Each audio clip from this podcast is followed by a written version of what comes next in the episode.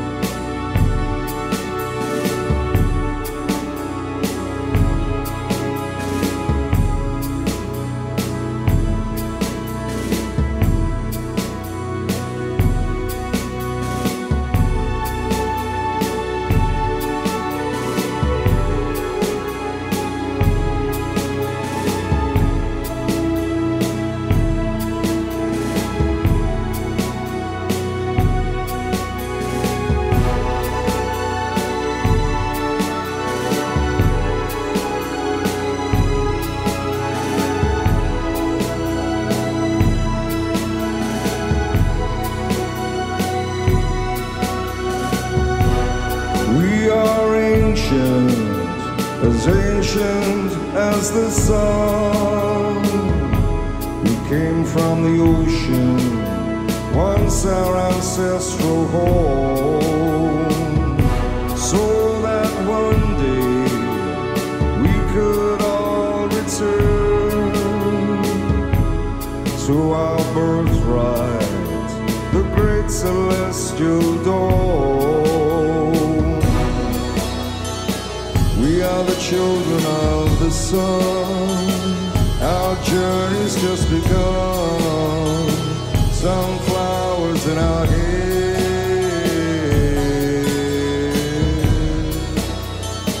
We are the children of the sun. There is room for everyone. Sunflowers in our hair.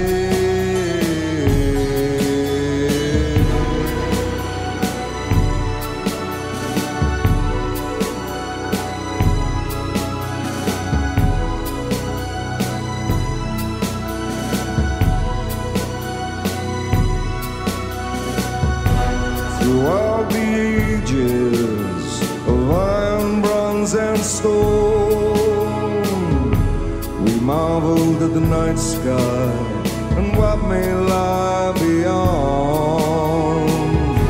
We burned our friends to the elemental ones, made sacrifices for beauty, peace, and love. We are the children of the sun.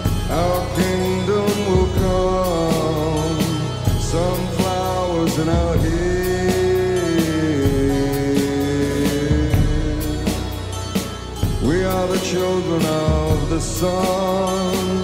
Our carnival's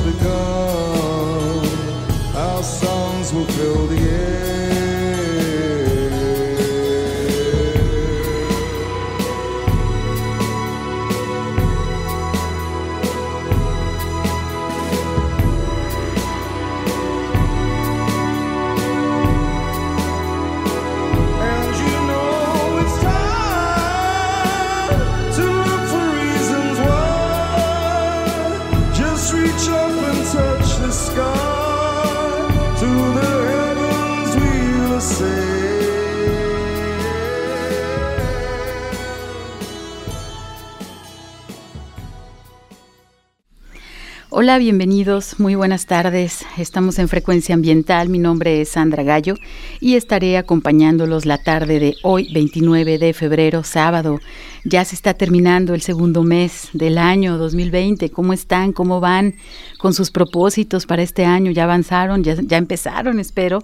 Pero que vayan avanzando. Espero alguno de sus objetivos, propósitos de este año nuevo es reducir y reciclar sus residuos. Esperemos que así sea, lo estén logrando. Y bueno, sobre todo que estén eh, disfrutando de este sábado, de este fin de semana. Eh, iniciamos escuchando a, este grupo magnífico Death Can Dance con su canción Children of the Sun. Todos somos hijos del sol. Estamos eh, preparando sus oídos para este concierto que pronto será en la ciudad de Guadalajara. Vamos a poder disfrutar de estas magníficas voces de Lisa Gerard y Brendan Perry de Death Can Dance que van a estar por aquí en nuestra ciudad de Guadalajara.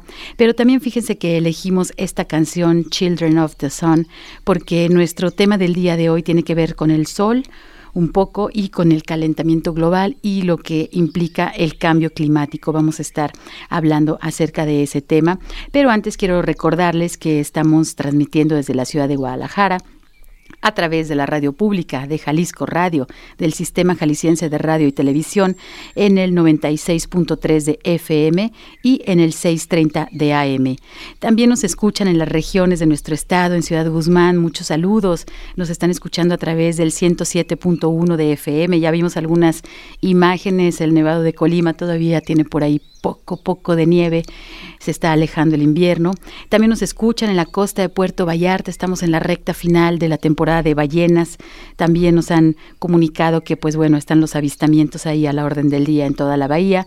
Desde Puerto Vallarta nos escuchan a través del 91.9 de frecuencia modulada, pero también queremos agradecer a quienes nos escuchan utilizando su teléfono o computadora y nos sintonizan a través de www.jaliscoradio.com desde cualquier parte de este hermoso planeta. Espero que se encuentren disfrutando de este fin de semana y quiero agradecerles que, pues bueno, nos dejen acompañarlos, que eh, la frecuencia ambiental llegue hasta sus oídos, llegue hasta su corazón y su cerebro para que generemos cambios de actitudes en beneficio propio y en beneficio de nuestro medio ambiente. También si quieren entrar en contacto con nosotros, les recuerdo nuestras redes sociales para que, eh, pues bueno, establezcamos esta comunicación, arroba eh, semadethal, esto vía Twitter, arroba semadethal, y a través de la página de Facebook de la Secretaría de Medio Ambiente y Desarrollo Territorial. Pueden comunicarse con nosotros, nos va a dar mucho gusto eh, recibir sus noticias. Pues fíjense que antes de pasar de, de lleno a nuestro tema de cambio climático, porque vamos a tener un enlace telefónico muy interesante, tengo en mis manos una convocatoria que nos han hecho llegar a la Secretaría. Es una convocatoria que se desprende desde el Gobierno de México a través de la Semarnat, de la Secretaría de Medio Ambiente y Recursos Naturales pero a su vez de, también de la Secretaría de Educación Pública. Es una convocatoria en la cual Educación Ambiental Mundial, a través de la Fundación Educa México AC y Earth Day Network, convocan a todas las escuelas de cualquier nivel escolar, públicas y privadas, a integrarse al programa Escuelas por la Tierra, participando en la convocatoria que justo les comento, que es Escuelas por la Tierra, para celebrar el Día de la Tierra, que será este próximo 22 de abril. Entonces, bueno, se está invitando por parte del gobierno eh, federal a que inscriban sus escuelas. Si pueden, eh, primero que nada, porque la convocatoria es un poco larga. El cierre, eso es importante que lo sepan, el cierre de esta convocatoria es el día 10 de abril. Sí, se lanzó apenas el 24 de febrero, el 10 de abril es el día en que se cierra. Ustedes pueden consultar esta convocatoria en www perdón, www.eam.org .mx. Sí, aquí lo que consiste es bueno, pues que las escuelas participantes deberán de celebrar este próximo 22 de abril, el Día de la Tierra, a través de una o varias actividades escolares, fíjense, de diseño libre. La idea es sensibilizar a los miembros de cada comunidad escolar sobre la importancia del cuidado del medio ambiente y de la crisis climática que atravesamos todos y cada uno de nosotros y ya lo tenemos completamente comprobado.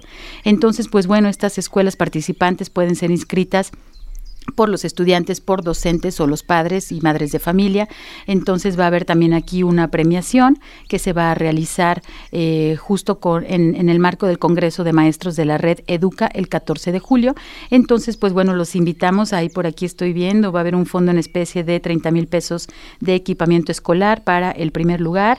Entonces, bueno, eh, la idea es que inscriban a sus escuelas a través de que visiten la página www eam.org.mx. Aquí pueden acceder a más información, pero bueno, está muy interesante esta convocatoria. Vamos a celebrar el Día de la, de la Tierra. Por aquí les voy a dar también un correo de mayores informes. Eh, puede ser con Mónica 5. El correo al que se pueden comunicar es mónica5 arroba educa.org.mx Sí, también hay una, un número telefónico en la Ciudad de México que es el 5530 955608 y aquí pues bueno van a tener más información también en las redes sociales de la Secretaría de Medio Ambiente y Desarrollo Territorial del Gobierno del Estado de Jalisco. Vamos a hacer eh, extensiva esta, de hecho ya la pueden consultar, está también en nuestra página, invitando a las escuelas a que se sumen a la celebración del Día de la Tierra este próximo 22 de abril. Así que pues bueno, inscriban sus escuelas. Bueno, tal cual les comentaba que vamos a platicar el día de hoy acerca de un tema muy interesante que tiene que ver con el cambio climático y nada más y nada menos que vamos a tener un enlace telefónico desde la Ciudad de México con eh, la directora de Educación para Cambio Climático del el Centro Mario Molina. Espero que ustedes hayan escuchado hablar del doctor Mario Molina.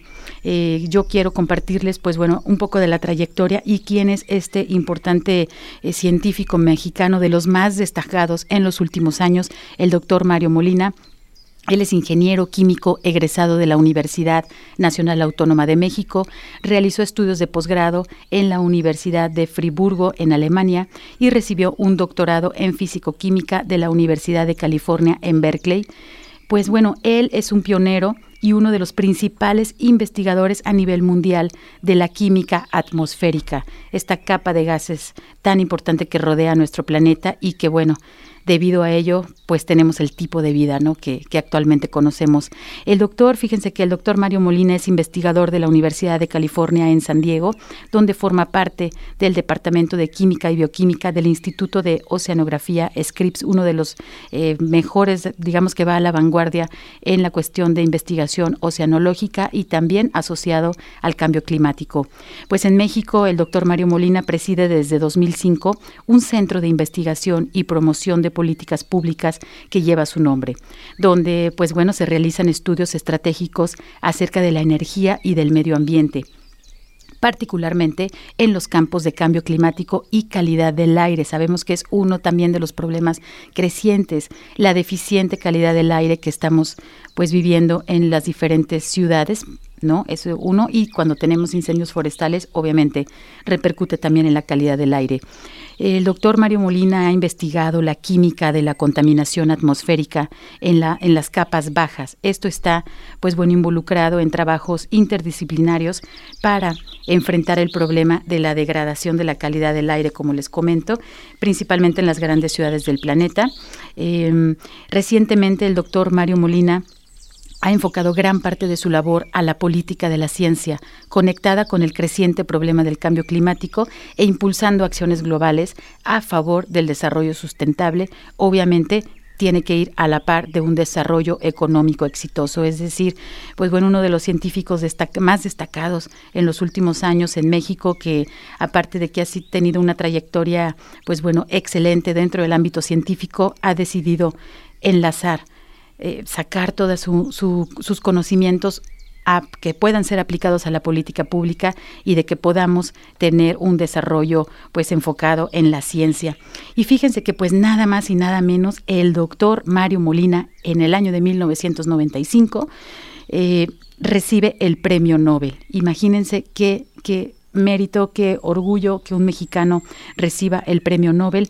En el año 1995 él pertenecía al Departamento de Ciencias Atmosféricas y Planetarias de la Tierra del Instituto de Tecnología de Massachusetts o el MIT y el 10 de diciembre de 1995 él es galardonado con el máximo reconocimiento que un científico puede recibir, el Premio Nobel de Química, en una ceremonia celebrada en Estocolmo, Suecia.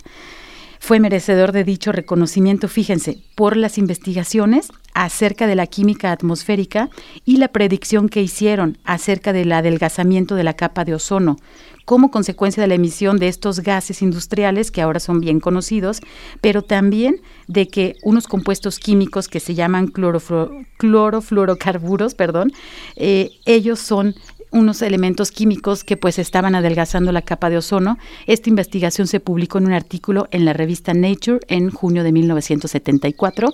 Pues bueno, eh, cuando se recibe el premio Nobel es con, un equipo también de, científicos, aparte del doctor Molina, estuvo su colega de la Universidad de California en Irvine, eh, Frank Sherwood, y también el holandés Paul Crutzen. Y bueno, pues en unos minutos más vamos a tener este enlace vía telefónica, como les comentaba, con la coordinadora de educación en cambio climático del Centro Mario Molina, que obviamente, pues bueno, trae todos los conocimientos y toda la filosofía del doctor Mario a través de este centro de investigación. Y pues bueno, vamos a ir a nuestro primer corte de estación y regresamos. Quédense con nosotros en Jalisco Radio. Frecuencia ambiental.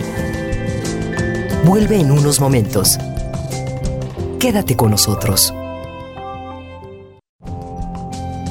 Estás sintonizando Frecuencia Ambiental. Continuamos.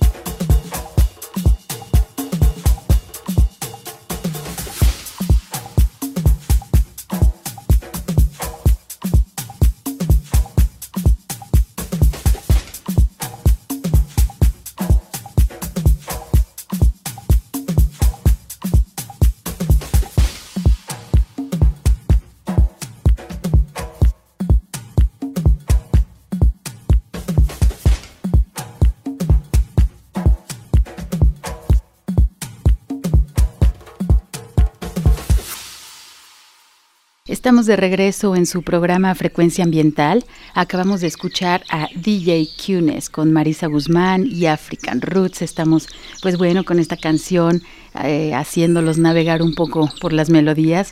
Eh, la canción se llamó Look Inside.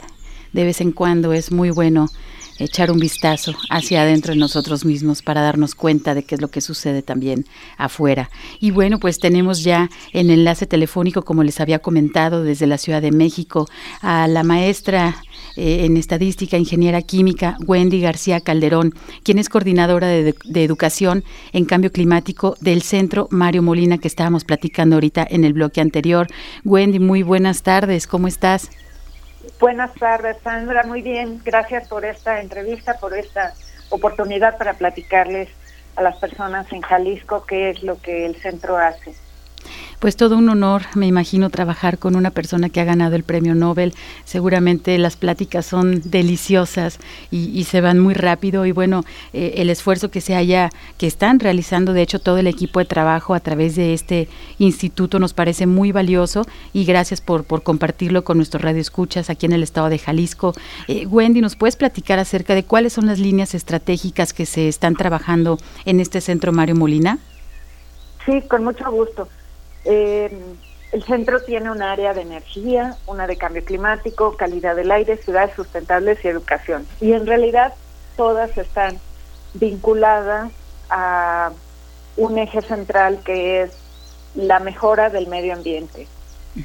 Y quiero comentar eh, que nosotros sabemos, por las encuestas de INEGI, la última la hizo en 2017, que a la mitad de los mexicanos les preocupa el medio ambiente. Eso es muy interesante porque cerca del 40% entre las cosas que le vienen a la mente como primer cosa que, que tienes como referencia mencionan el fútbol. Entonces que a la mitad, que el 50% mencionaran el medio ambiente entre las primeras tres cosas que están, digamos, en su mente, nos hace pensar que hay una porción importante del país que tiene preocupación sobre estos temas, de manera que nosotros hemos estado trabajando en ellos, ¿no? La energía está conectada con el medio ambiente y con el cambio climático. El cambio climático finalmente es un reto que implica un cambio en la trayectoria del crecimiento económico, un cambio en nuestros hábitos, un cambio incluso en nuestras aspiraciones.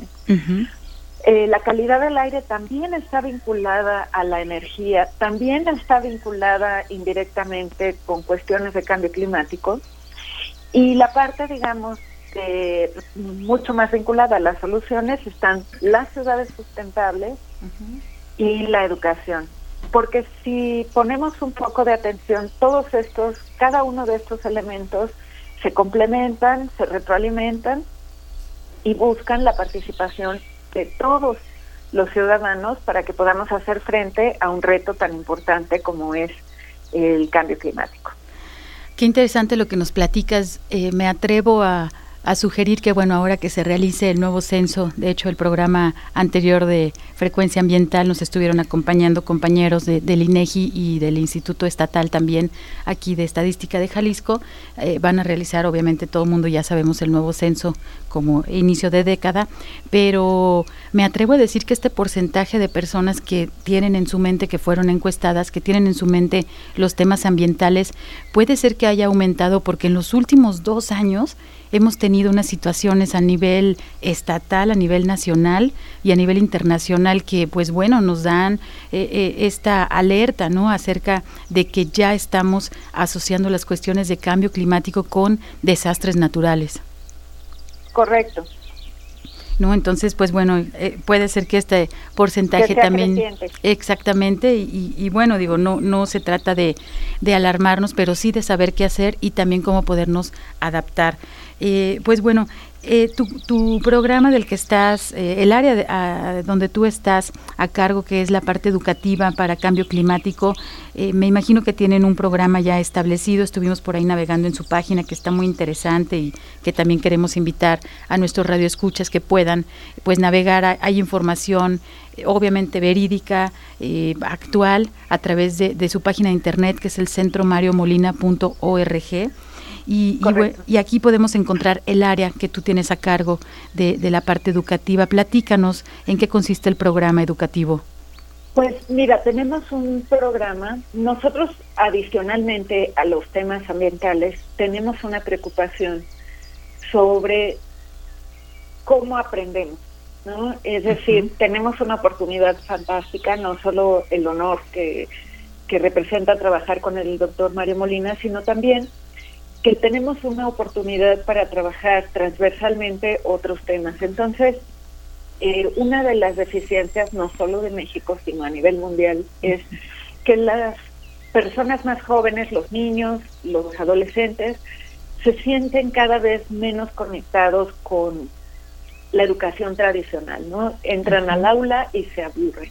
Entonces, nosotros, atentos a esta circunstancia, lo que hicimos fue crear un programa que le propusiera a los maestros no crear nuevas materias, no ver materias como tema optativo, sino introducir los temas ambientales, en este caso el del cambio climático, como un tema que permitiera enseñar ciencia. Entonces, aprender los conceptos disciplinares de la física, la química, la biología, incluso las matemáticas, dentro de un mismo análisis de un problema.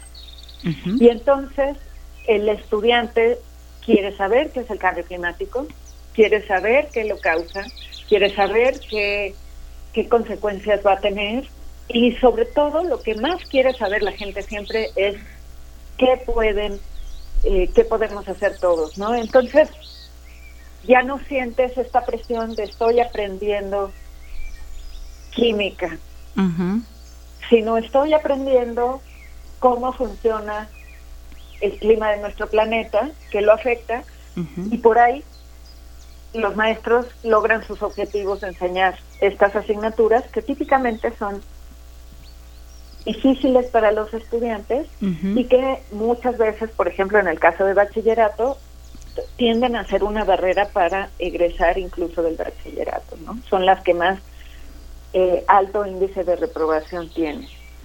Claro, yo creo... ah, perdón. sí, sí, entonces lo que hace este programa es, lejos de la, forma tradicional, incluso de enseñar la educación ambiental, que era como una materia optativa, como un tema que promueve que se cambien los hábitos, es no, no te digo que cambies ningún hábito, te explico por a través de las materias que ya tienes que llevar cuál es el problema y que los mismos jóvenes, los niños y los maestros descubran qué pueden hacer y entonces ya no es una cuestión de que apela a su deseo o a su emoción de conservar el ambiente, se vuelve una cuestión totalmente racional. Ah, pues yo sé que yo estoy causando con, con mis acciones esto, entonces dejo de hacer eso. Ok. Y, funciona muy bien porque los maestros reciben muy bien este programa, las autoridades también, porque promueve justo que se refuercen estos conocimientos que típicamente están eh, como bajitos en las evaluaciones.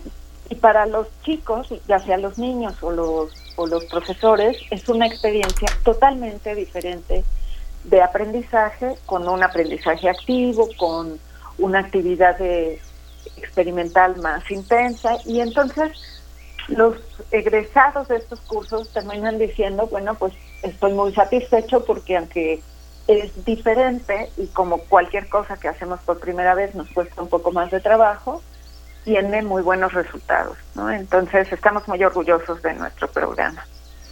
No, y aparte un logro, lo que nos platicas, pues bueno, sabemos que realizar cambios en el sistema educativo, tanto federal como estatal, pues no es una tarea nada fácil. Obviamente las currículas están saturadas, como dices, eh, en muchas ocasiones no es viable introducir nuevas materias, pero sí fusionar los contenidos aplicados inmediatamente porque, pues bueno, el tema, digo, no porque tengo el sesgo de ser bióloga y que me encanta eh, ver el cielo a través de los satélites, pero también desde tierra, realmente el tema es apasionante y muchas veces, pues bueno, estamos viviendo dentro de un planeta que no entendemos y que implican cuestiones de física, de química, de matemáticas, que aparte, como lo mencionas, es donde se encuentra el más alto porcentaje de alumnos que eh, realizaron extraordinarios, ¿no? Entonces son como las materias más difíciles que, bueno, difíciles porque justamente no hay esta estrategia didáctica de aprendizaje pues innovadora, ¿no? Que la misma sociedad nos está pidiendo de que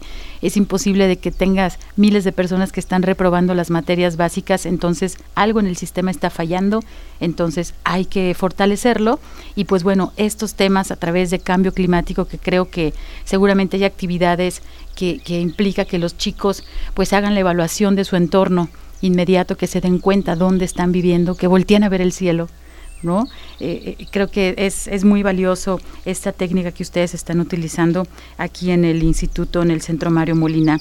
¿Cómo ha sido la respuesta de los docentes ante este programa educativo? Porque a veces, como decimos, pues es muy difícil hacer este cambio de hábitos, sacarlos, digamos, de su zona de confort, que seguramente sucede en algunas ocasiones, ¿no? Seguramente hay algunas personas que dijeron, yo no soy científico, no, no tengo tanto conocimiento, pero no es necesario ser científico, sí eh, enseñar a través de la ciencia y del conocimiento científico estos temas es muy importante, pero eh, la, función que tiene el docente ante los grupos es importantísima.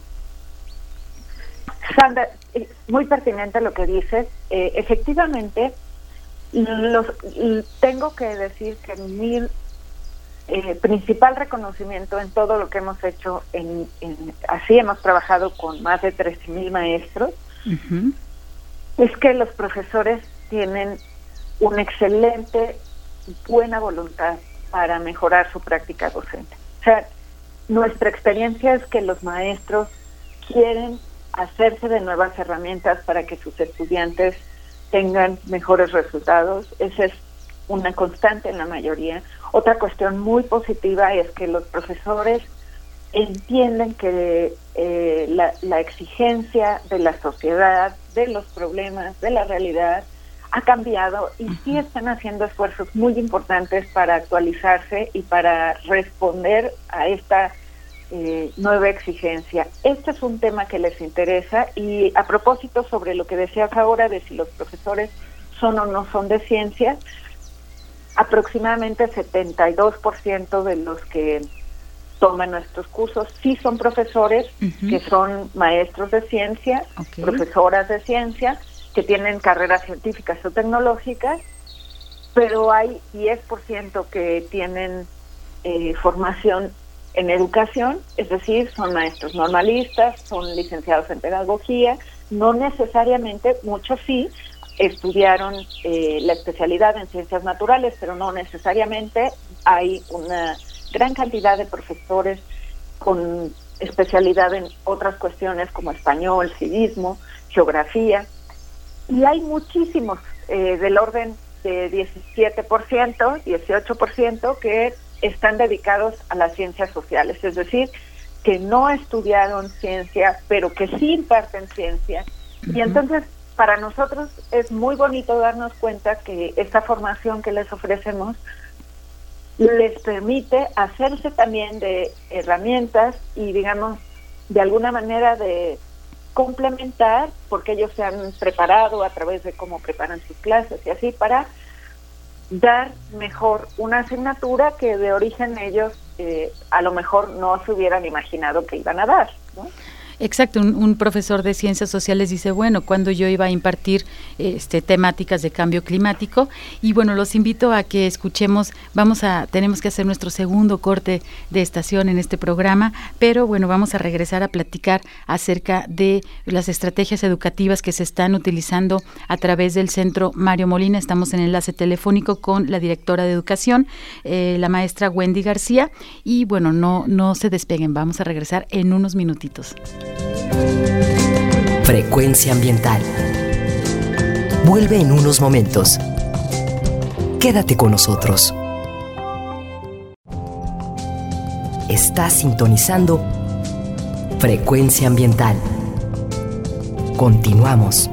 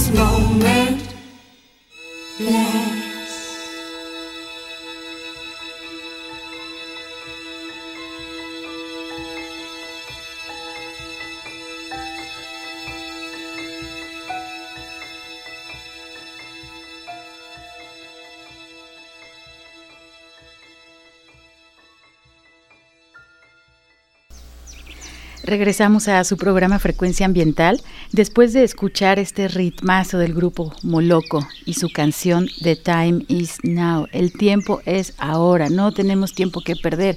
El día de hoy estamos trabajando, eh, eh, platicando acerca del tema de cambio climático, cómo debemos de trabajar, de aplicar desde la docencia, desde los alumnos, desde la eh, conciencia ambiental colectiva para darnos cuenta de qué es lo que está sucediendo, estos cambios en nuestro clima que detonan procesos y también riesgos. Entonces debemos de entender ya lo que es el, el concepto de cambio climático, pero también debemos ya de hacer consciente cómo nos vamos a adaptar a estos cambios en nuestro alrededor. Y bueno, estamos en enlace telefónico desde la Ciudad de México con nuestra invitada, quien es la coordinadora de educación en cambio climático del Centro Mario Molina, la eh, maestra Wendy García. Wendy, estábamos platicando Muchas gracias por seguir con nosotros. Eh, de la presencia que han tenido estas capacitaciones innovadoras acerca de cambio climático, ¿en dónde han trabajado con estos 13 mil maestros en todo el país? Pues hemos trabajado en todos los estados. Tenemos un, tenemos varios cursos, eh, mayoría son en línea.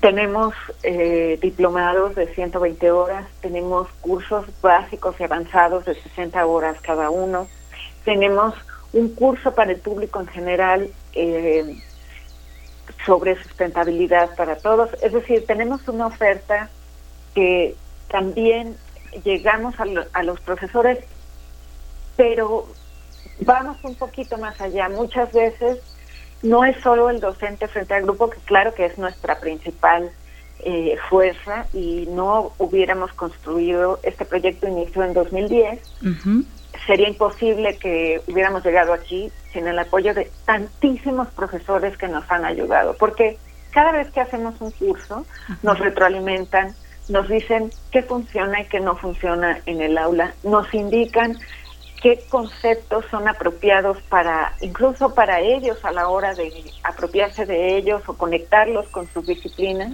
y cuáles no. Entonces, realmente cada vez que nosotros eh, sacamos un curso, viene alimentado por la experiencia de todos los docentes, de forma que un poco este proyecto es un proyecto colectivo, ¿no? Es un proyecto también de todos los profesores que nos han ayudado a progresar en él. Entonces, eh, tenemos estos cursos, son en línea, normalmente lo que hacemos es un convenio con eh, la autoridad educativa, ya sea estatal o federal, y eh, se convoca a los profesores que deseen actualizarse, eh, digamos, tener esta formación continua.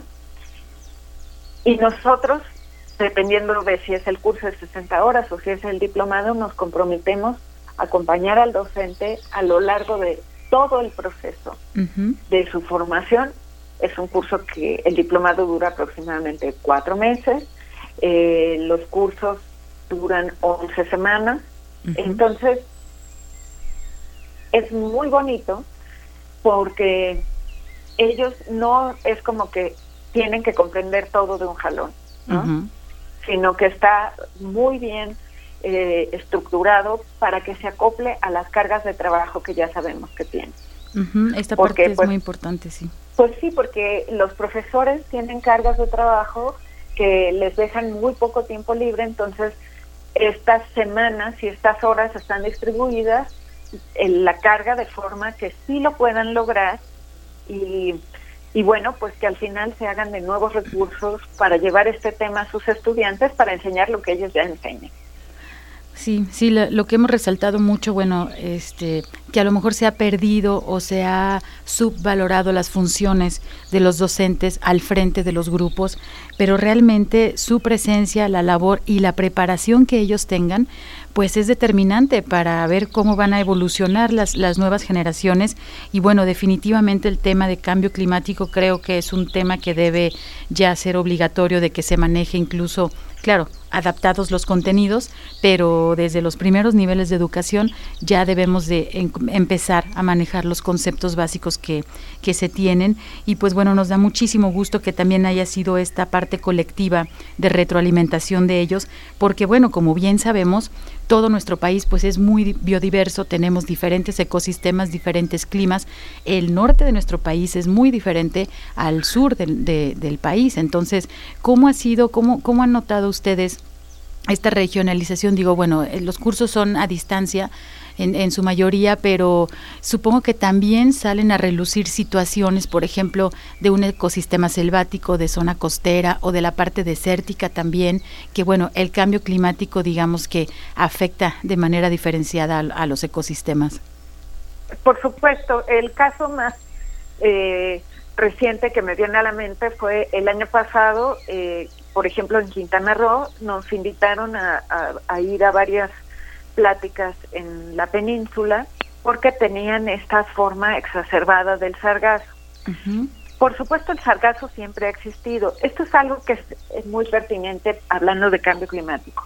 Normalmente eh, vemos que hay una temporada de sequía, que hay una temporada particularmente más caliente que lo que hemos percibido antes, eh, o que llueve más pronto. Sin embargo, es muy difícil desde la perspectiva científica decir que ese evento particular se refiere al cambio climático. Hay que documentar estadísticamente que esto es así y la forma de documentarlo simple y sencillamente es decir, bueno, la historia en promedio se ha comportado de esta forma y este evento no hubiera sucedido en o la probabilidad de que hubiera sucedido en ausencia de este cambio en la composición química de la atmósfera hubiera sido tan baja que entonces sí se puede atribuir al cambio climático que estamos observando actualmente. Entonces, como tú dices, las regiones son muy diversas. Eh, el norte tiene más problemas vinculados a la sequía, pero también recientemente hay zonas en el norte que tienen problemas debido a los huracanes que entran y que traen mucha agua. Fue el caso de Harvey hace eh, dos años con Texas, ¿no? Y que la, la, nube llegó hasta Nuevo León y a Tamaulipas.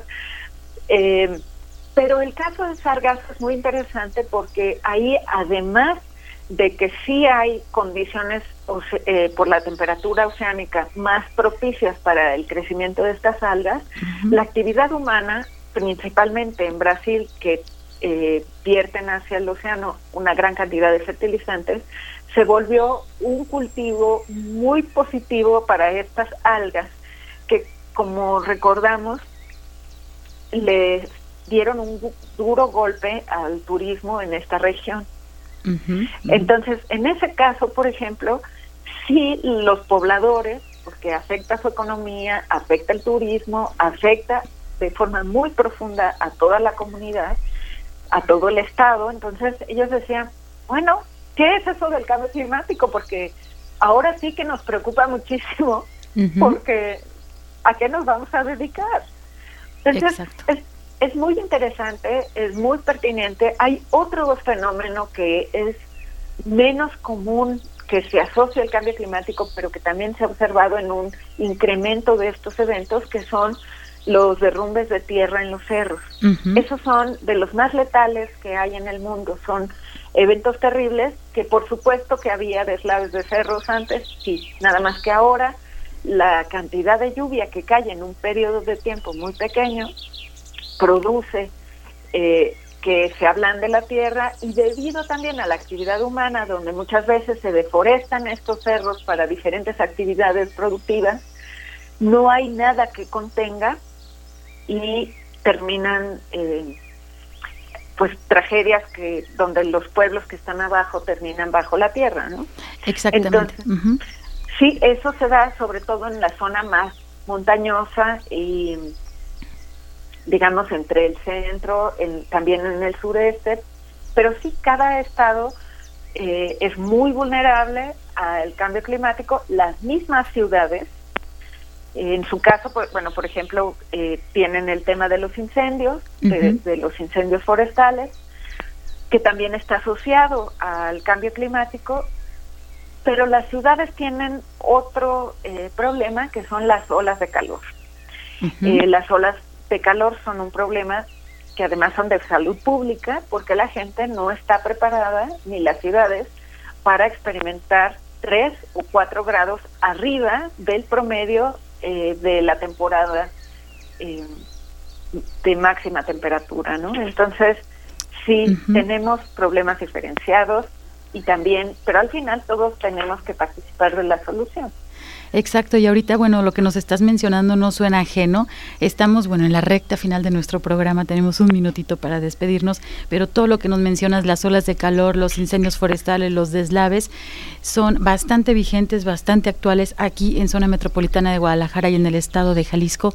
Y yo quisiera aprovechar para, pues bueno, extender la invitación, Wendy, de que puedas acompañarnos en otra ocasión, porque creo que dejamos temas importantes. Dentro de, de este centro Mario Molina se hacen cosas muy interesantes. Yo quisiera que, bueno, nos invites a consultar la página, la estamos revisando ahorita, y qué mejor que poder acceder a información que esté bajo la revisión de un premio Nobel de Química como el doctor Mario Molina, que sabemos que la, que la investigación y la información que se encuentra en esta página web, pues obviamente es fidedigna y tiene unas bases científicas increíbles, pero aparte ustedes se han encargado también de traducir esta información a que llegue al público estudiantil, a los docentes.